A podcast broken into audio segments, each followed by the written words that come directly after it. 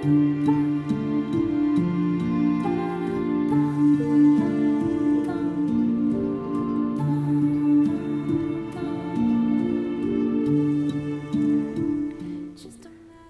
你好啊。嗯，最近《三体》的电视剧正在热播，你们去看了吗？等了这么多年啊，是终于等到了《三体》的影视化，实在是太开心了。当然，之前也有《我的三体》动画片儿，做的也挺不错的。而且现在异化的《三体》的动画片也在 B 站同步播出。但是毕竟呢，这么长时间。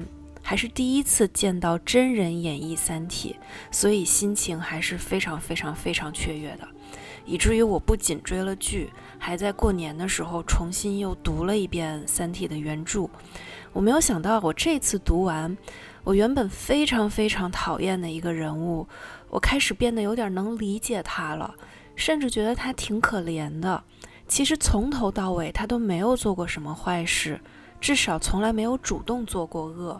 却被世人所唾弃，那这个人呢，就是诚心。所以今天呢，就想跟大家来聊一聊诚心。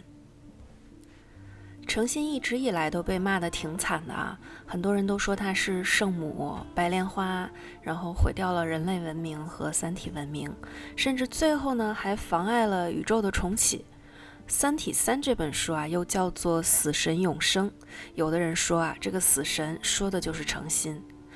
但其实仔细想，这件事情还挺神奇的。你看啊，向《三体》发送广播的叶文洁，几乎没有人讨厌；然后降临派的领袖伊文斯，他是真心想要搞死全人类的，也没有人讨厌。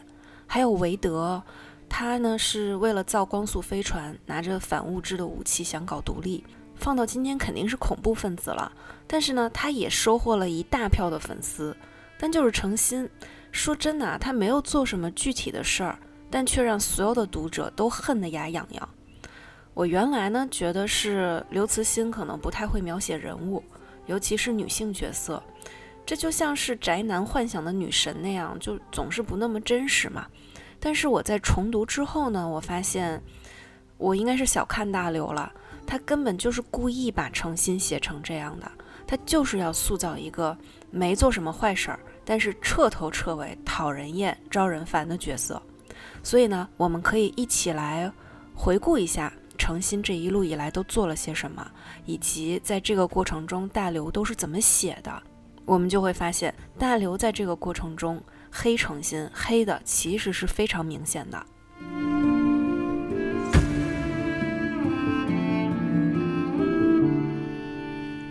早期的程心呢，其实并不讨厌，甚至可以说是一个品学兼优的天才少女。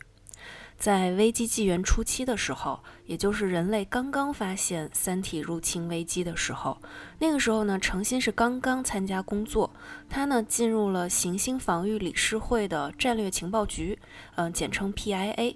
PIA 的任务就是探测三体舰队的情报，因此呢，需要向三体舰队去发射探测器。但是当时啊，因为人类的技术都被质子锁死了，所以探测器的速度呢是达不到预期的。而这个阶段的程心啊，他努力工作，勤勤恳恳，而且非常聪明。他提出了一个特别巧妙的办法来解决了探测器的速度问题，让所有的人都对他刮目相看。他怎么解决的呢？那个时候啊，探测器能够飞多快，主要依赖的是发动机喷出的工质的速度。但是这个速度受限于基础物理的发展，短期之内是不太可能有多大的突破的。但是程心却说，我们可以绕开基础原理呀，我们不去改造发动机，而是让探测器呢先以正常的速度，我们可以做到的速度，呃，让它飞入太空，然后在探测器的航行轨道上每间隔一段呢就安装大量的核弹。这样，探测器一飞过，核弹就爆炸。这样呢，等探测器通过了一定的航线之后，它就会经过多轮的核弹爆炸的加速，从而它的速度就可以达到光速的百分之一。啊，这个呢，其实也就是阶梯计划的雏形。但是啊，阶梯计划的成功呢，有一个很关键的因素，就是探测器不能太重。原本呢，他们是想要送一个活人去三体舰队的，说白了就是给三体人送一个卧底。但是要熬得住漫长的宇宙飞行，就必须得借助冬眠系统。可是冬眠系统重达好几吨，而他们的能力只能够送一百公斤的东西，所以阶梯计划眼看着就要凉了。而这个时候啊，程心再一次展现了他的聪明，他提出了一个想法。他说：“也许不一定要送活人，因为死人其实是不需要有任何的冬眠系统的。而三体人他们有高超的技术，收到了死人的这个尸体之后，很有可能能够把他再次复活。大概是因为这个提议啊，韦德受到了启发。”哦，那个时候韦德其实是 PIA 的负责人哈，呃，韦德受到了启发，然后想出了那我们不送活人，只送一个大脑的办法，于是呢，才有了云天明后来的所有的故事。嗯，其实诚心能够提这个建议，我是真的挺意外的。这其实展露了诚心他也有非常冷静，甚至是非常狠辣的一面。送一个死人意味着什么呀？死透了的人肯定是不行的，因为还希望三体人可以利用高超的技术把这个尸体能够复活，对吧？不然后面他也当不成卧底，所以必须是送一个刚刚死就急速冷冻的人体，因为这样的人体还有可能被恢复，甚至还很有可能需要主动的去牺牲一个人。提出这个点子的时候，程心难道没有想到这些吗？凭他的聪明，能想不到吗？他肯定是知道的，但他还是提了。为了阶梯计划能成功的那一丁点儿的可能性，他也觉得牺牲一个人是可以接受的。如果诚心按照这个路子发展下去，很有可能会成为一个了不起的人物，在未来的几百年的各种纪元期间，可能会发挥非常大的作用。但是很可惜啊。在后续的几百年中，面对了无数的关乎人类生死存亡的危机时刻，诚心再也没有展现出这样的冷静决绝的素质。呃，我自己理解呢，诚心在阶梯计划中的表现和韦德不断的 PUA 是有很大关系的。韦德作为 PIA 的领导，每天在办公室里面不停地逼迫大家前进、前进，不计代价的前进。那么，作为新入职的下属诚心，他多多少少都会受到一些影响。所以，其实韦德和诚心，其实他们俩还挺互补的。韦德果断坚决，为了胜利不计后果，妥妥的是一个暴君。诚心呢，软弱善良，但是很聪明。专业知识过硬，如果有韦德一直做诚心的领导，应该是能够把诚心用得很好，不会让他做方向上的决策，而是把他当一个科学家，让他在有生之年努力地发展航天技术。但是可惜啊，诚心呢作为阶梯计划的未来联络员冬眠去了，自此呢和韦德分道扬镳。等他再次醒来的时候，身边呢有好闺蜜 IAA 帮他打理星环公司，外面呢是空前民主文明的社会，而所有的人呢又都把诚心当成了圣母，所以诚心再也没有机会，也再也没有动力逼迫自己做出正确的选择了。而再后来呢，诚心就一路遭人黑了，他呢被世人唾弃的原因主要是三件大事儿，第一。当选执剑人，而之前给人类带来短暂和平的威慑纪元瞬间结束。第二，它阻止了韦德制造光速飞船，让人类逃离太阳系的希望落空。第三，在小宇宙里面留下了生态球，疑似导致了大宇宙的重启失败。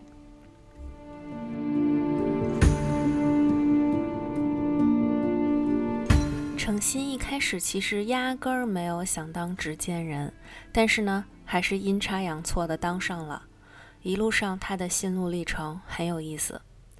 程心冬眠醒来以后啊，发现世界大变样，已经完全没有了危机纪元初期的那种末世的紧张感了，反而是一个高度文明、然后和平舒适的年代。而且三体人和人类有非常多的交流，甚至有很多的我们的文学作品的作者都是三体人。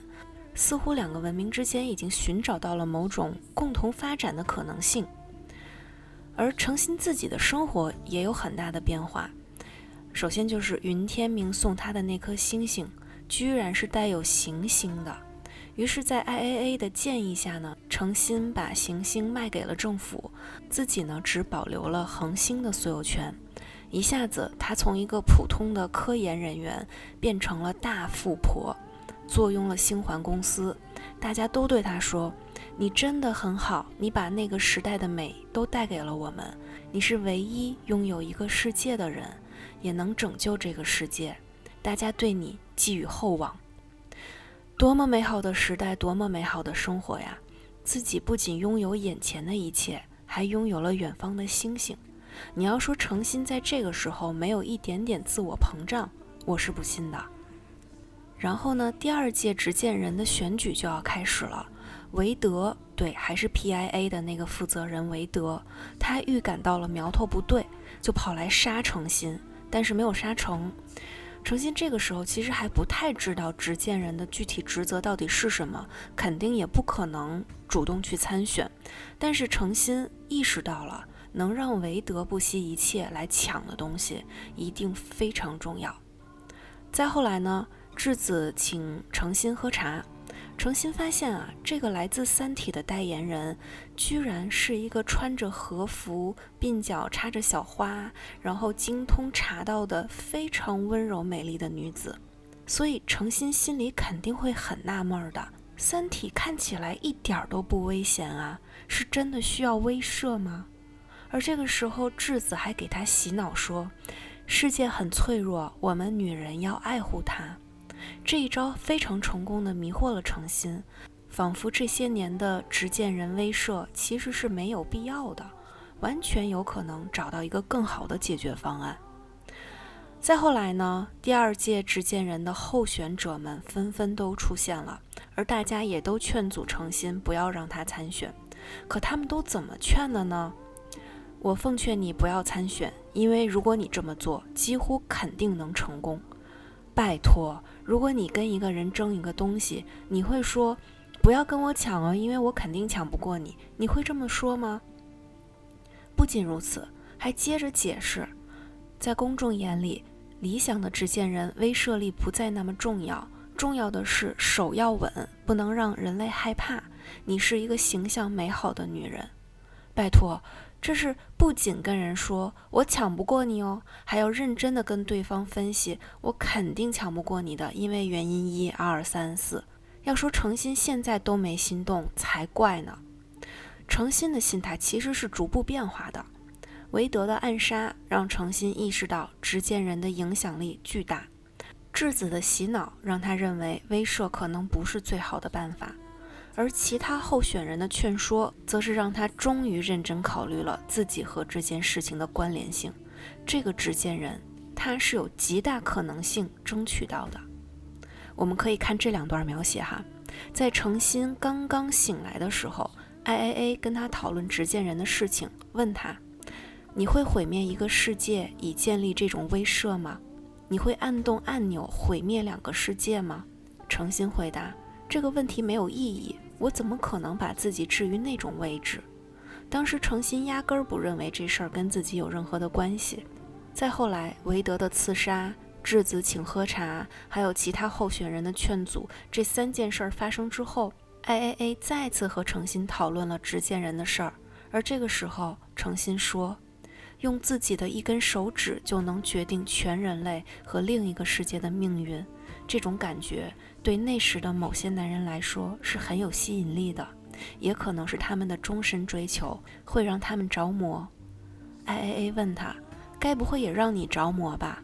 这次诚心没有回答，却暗自想：现在事情真的不是那么简单了。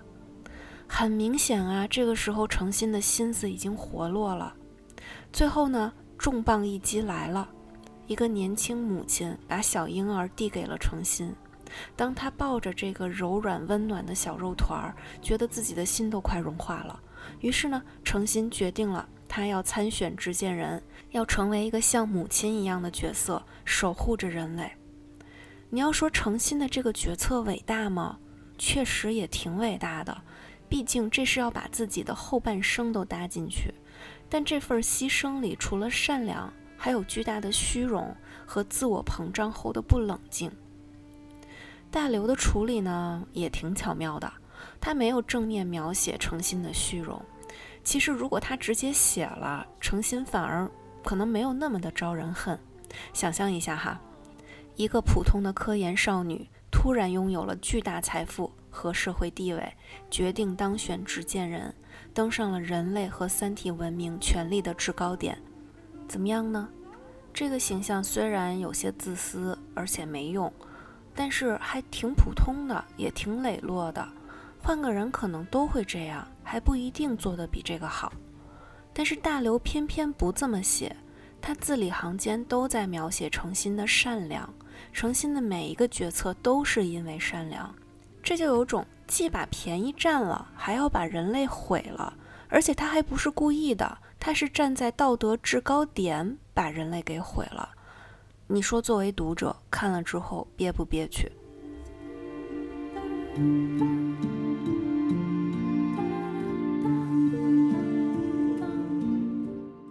再来呢，就是光速飞船的事情。这件事情啊，我觉得诚心着实是有点冤的，因为大家只记得诚心阻止了韦德制造光速飞船，却忘了如果没有诚心，人类压根儿不可能在那么短的时间内掌握制造光速飞船的方法，因为这个方法是云天明带来的呀。没有诚心，云天明不可能会处心积虑地给人类传消息。我们来回顾一下整个过程哈，云天明是谁？从小就没有体会过家庭的温暖，他个性很孤僻，和身边的人都格格不入。后来呢，肺癌晚期，自己的亲姐姐一心盼望着他能够安乐死，这样可以给家里省点钱。怎么看，云天明对整个人类都不可能有太多的留恋。要说他被三体舰队截获之后，对地球唯一的牵挂，就只可能是诚心了。这个曾经对他温柔相待的大学同学，而云天明呢？他在三体世界处心积虑创造了无数的童话，分别署上了他和诚心的名字，再把光速飞船等信息隐藏在童话中，通过诚心带回地球。云天明做的这一切啊，是因为对人类的责任，还是因为放不下诚心？这个还真不好说。再看看诚心和云天明会面的过程啊，他可是冒死赴约。但凡过程中云天明会透露一点点关键信息，质子都会直接把诚心给炸飞了。这个其实就已经挺勇敢了。而且云天明说的童话故事那么长，诚心能够一字不落的记下来，这个记忆力可不是谁都能做到的。而且啊，在破译童话的过程中，诚心也立功了，要不是他和 IAA 在浴缸里面玩纸船的时候顿悟到了曲率驱动，其他人根本就不会那么快的找到光速飞船的研制方法。那诚心到底做错了什么，会被骂得这么惨呢？错就错在他试图阻止韦德的一次恐怖活动。在破译完童话之后呢，诚心就把星环公司交给了韦德，然后自己就冬眠去了。这其实是一件好事儿，但是诚心和韦德呢，他们俩约法三章：如果有一天韦德需要做的事情可能会危及到人类生命，就必须唤醒诚心，让他来做最终的决策。韦德居然答应了，而且最后居然还遵守了承诺。我其实一直搞不懂大刘为什么要让韦德遵守承诺。韦德是为了目标不择手段的人啊，杀人都在所不惜的，毁个约太正常了吧？我唯一能想到的理由就是《三体三》的写作计划里是必须让太阳系灭亡的，要不然二向箔没有出场的机会。但如果诚心不在，这么写下去，以韦德的能力和魄力，光速飞船肯定能造出来。想飞向宇宙的人呢，可以离开；想留守地球的人呢，也能够在光速飞船航线制造的黑域中安全的住下。Happy ending 了。那后面该写的东西就写不出来了，谁能毁掉这一切呢？只有诚心。所以在这个决策上，哈，诚心和韦德都充当了大刘的工具人。在诚心冬眠的这几十年呢，韦德已经解决了曲率飞船的核心技术问题，但是当时政府啊更加倾向于偏保守的掩体计划。光速飞船就意味着逃亡，而且谁能够逃，谁不能逃，这是一个很难搞的政治问题。于是制造光速飞船就变成了违法行为。而韦德呢，肯定不会放弃的呀。他组建了星环城自卫队，弄了一堆的反物质武器，想要正面硬刚，让星环城获得独立，然后再继续研发飞船。这不就是恐怖组织吗？那诚心肯定不同意啊，就让韦德缴械投降了。而韦德呢，也为此被执行了死刑。好吧，光速飞船造不了了。而后来呢，事实也证明。掩体计划在二向箔的威力下压根儿没有用，太阳系注定要毁灭，而人类呢也丧失了逃离太阳系的唯一机会。当然，我们是上帝视角，肯定会觉得诚心成事不足败事有余。但是讲真，站在诚心的角度，他判断不了光速飞船的重要性，这是很正常的。毕竟人类主流的防御策略就是掩体计划。而且退一步讲哈，即便他认识到了光速飞船是唯一的出路，以当时韦德的研究成果，他只能通过曲率驱动把头发丝儿移动那么几厘米，也确实不像是能够在短期内把光速飞船造出来的。这么多的不确定因素，而唯一确定的呢，就是一旦支持了韦德，那当下就会发生一场战争。于是诚心阻止了一场明确的悲剧。但很不幸的，也断送了无数不明确的未来里人类存活的唯一可能性。但是啊，他在当下真的真的就只是阻挡了一次自卫队的反政府武装斗争而已。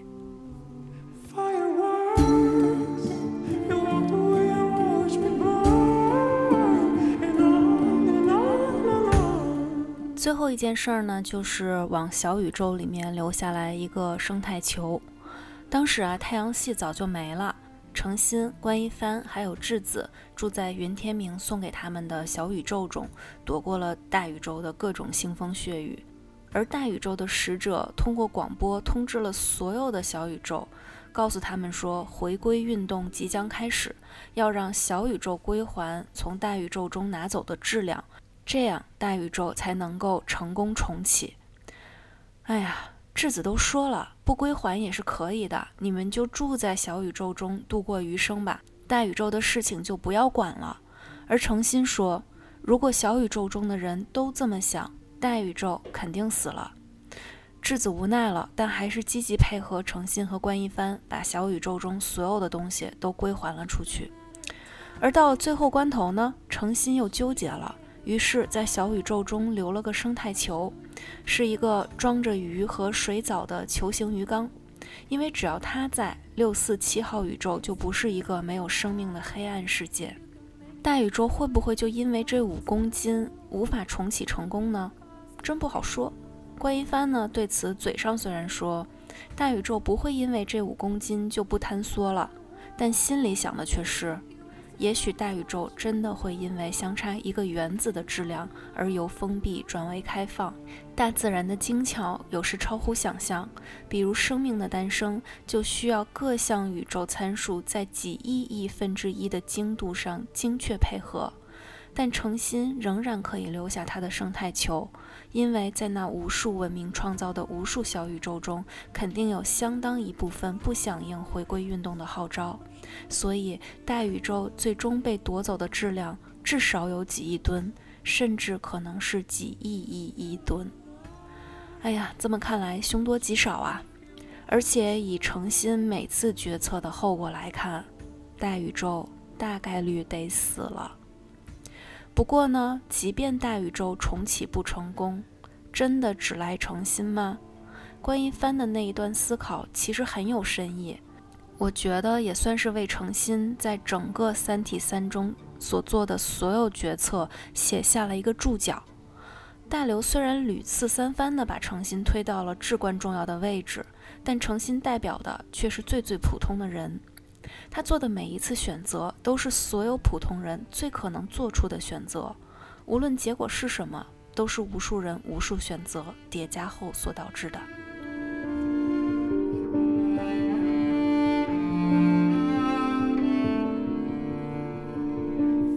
好了，诚心做的所有的大事儿，我们都已经回顾完了。那现在呢，我们再来看，单纯的去看诚心的所有做的事情，其实不算那么讨厌。做执剑人是有虚荣心作祟，但说句不好听的，确实也是世人选择了他，而他也就是个傀儡。阻止韦德确实是做错了决策，但是也别忘了。他的选择和当时所有主流防御专家的选择是一样的，而最后一个生态球嘛，这个确实没有什么洗白的理由了。不过也有可能大宇宙真的没有受这五公斤的影响，毕竟大刘没有写，我们也不能胡说，是吧？那人人都讨厌诚心，究竟是为什么呢？我只能说是大刘故意的。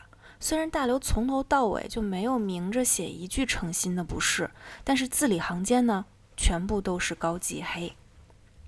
我们可以看一些细节哈。诚心听说云天明肺癌晚期，于是立刻就跟阶梯计划人选的负责人推荐了云天明。书中写，在诚心的余生中，他无数次回忆那一刻，每次都不得不承认，他当时真没有多想什么。唉，没多想就没多想吧，毕竟程心和云天明也没有那么熟，而且那个时候程心也不知道云天明就是送星星的人。程心找到云天明的时候，哭着说：“天明，你知道吗？安乐死法是为你通过的。”这个就有点戏剧化了。而云天明听说了阶梯计划之后，当然是非常难受啊。这里呢，大刘写云天明的绝望写得很好。他以为给了所爱的人一颗星星，那个人就爱他了，就流着圣洁的眼泪飞越大洋来救他了。多美的童话！假如云天明没有选择安乐，他来了以后也要让他安乐，引诱他，甚至逼他安乐。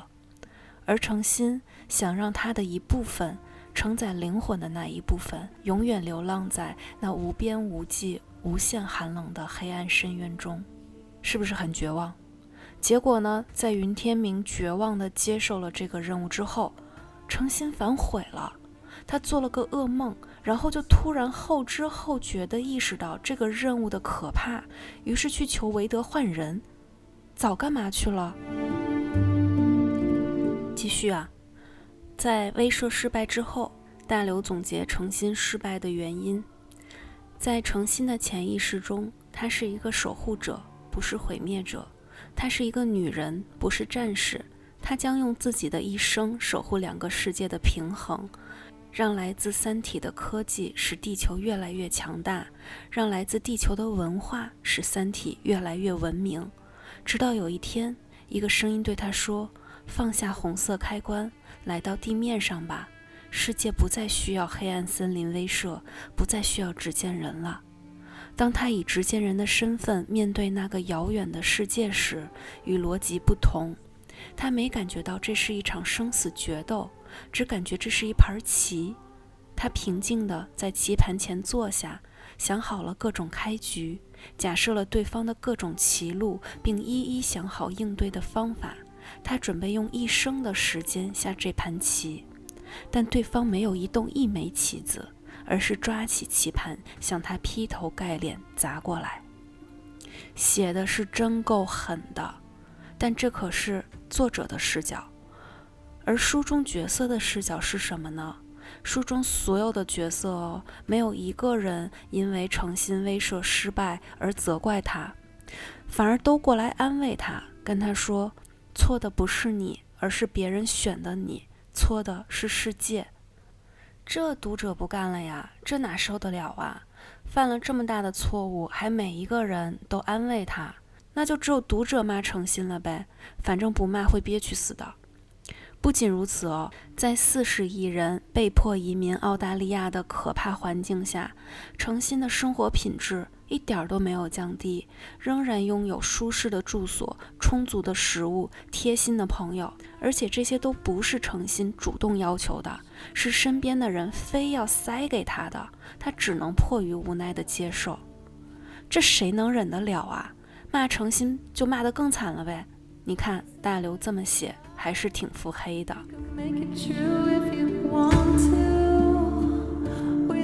好，再往后。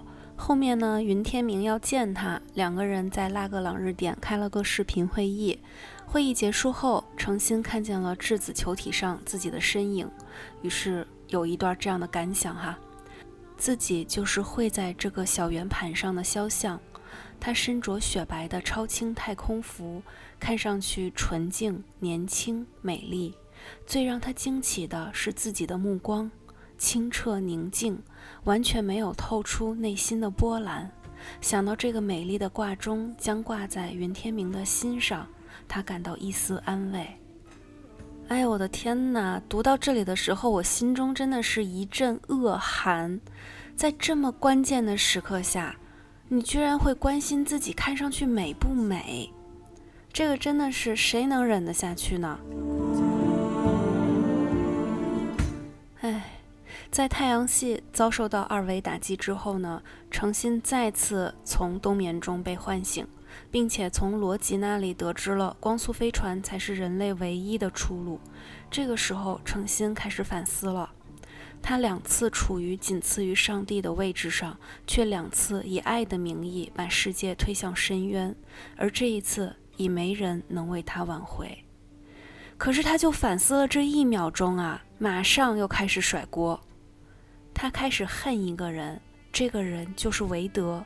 他恨他竟然遵守了诺言。为什么遵守？男人的尊严，还是为了他？这个他是女他哈，就是指诚心自己。这块真的是很搞笑哎，甩锅也就罢了，此时还能够自我感觉良好到以为韦德是为了诚心才遵守诺言，这是在脑补韦德对他的感情吗？醒醒吧！最后的最后啊，程心和 IAA 乘着光速飞船逃离了太阳系。后来呢，遇到了观音帆，这里也有大段描写令人不适。原本呢，程心是经常思念云天明的，也是飞往了和云天明约好的那个星球。结果见到观音帆之后。诚心感到他的手温暖而有力，他稳健的身体也为他挡住了寒风。面对这个在距离太阳系两百多光年外的远方遇到的第一个男人，他有一种扑到他怀中的愿望，是不是很恶心？还有一段哦，诚心和关一帆进入了低光速地带，周围的一切都黑了。这个时候，关一帆在黑暗中摸索着。抱到了诚心的头，他感到自己的脸，这个是女他，与他的脸，这个是男他，紧紧贴在一起。他没有抗拒，只感到莫大的安慰。但是他很快发现，关一帆这么做只是为了和他说话，因为太空服的通信系统关闭了，只有把两个人的头盔面罩紧贴在一起，才能把声音传给对方。大刘在写这一段的时候不会笑出声吗？这是赤裸裸的嘲讽啊！居然写得如此的一本正经。那这种细节描写太多了啊，我就不一一举例子了。我只能说，如果单看诚心做的事儿，真的没那么讨厌，充其量就是每个普通人都会犯的错误罢了。但是这些黏黏糊糊的心理活动，让人实在是有点受不了。但是呢，也不得不承认。这些其实是普通人都有的毛病啊，比如自我感觉良好，一受吹捧呢，大脑就发热，无法做出冷静的判断，没什么担当，出了事儿本能的就推卸责任，不懂反思，没有进步，犯过的错一而再再而三的重演，不够坚定，容易左右摇摆，短视，为了怀中的婴儿能够葬送整个人类。所以说，我觉得大刘写诚心其实是挺高明的。他是把一个普通人送到了上帝的位置，让我们来看普通人在这个时候会怎么想、怎么做。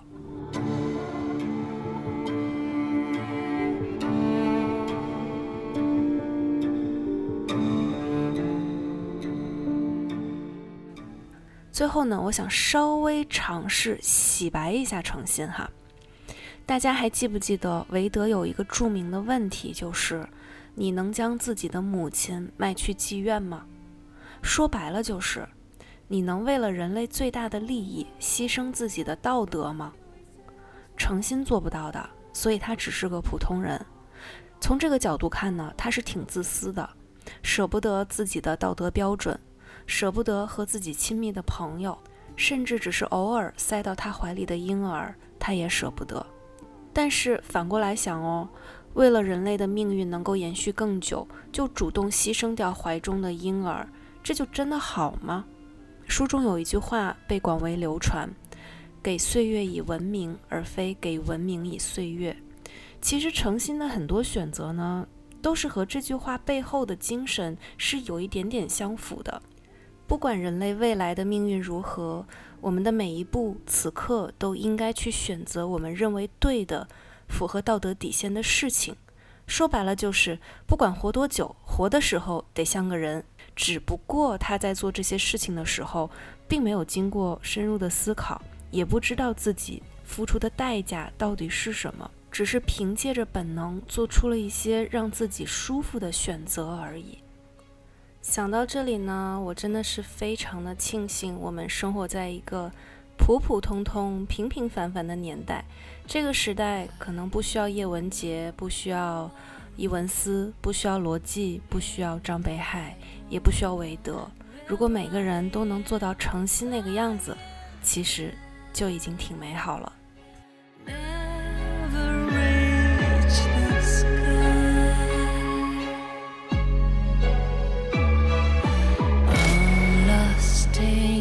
forest. I just